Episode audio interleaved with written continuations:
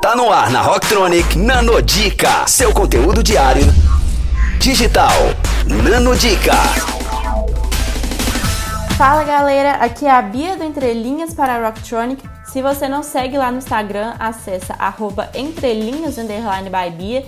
E hoje esse daqui é a nossa última nanodica desse livro tão rico, de tanto valor para a gente, para qualquer criador ou para qualquer empreendedor. E aqui falando as lições finais é o seguinte: o argumento do livro é as lições do playground corporativo e como nós podemos reavivar e aplicar esse espírito infantil inovador que existe enraizado dentro de nós e que foi essencial para que a Pix se tornasse esse playground corporativo mais criativo do mundo e também uma referência e considerado dos maiores criadores né, de animação do mundo. E o que o livro deixa pra gente é o seguinte: ninguém segue um plano de 10, 7 ou 5 passos para você inovar. Lembre-se do seguinte: inove, não imite. Esse é apenas o ponto de partida.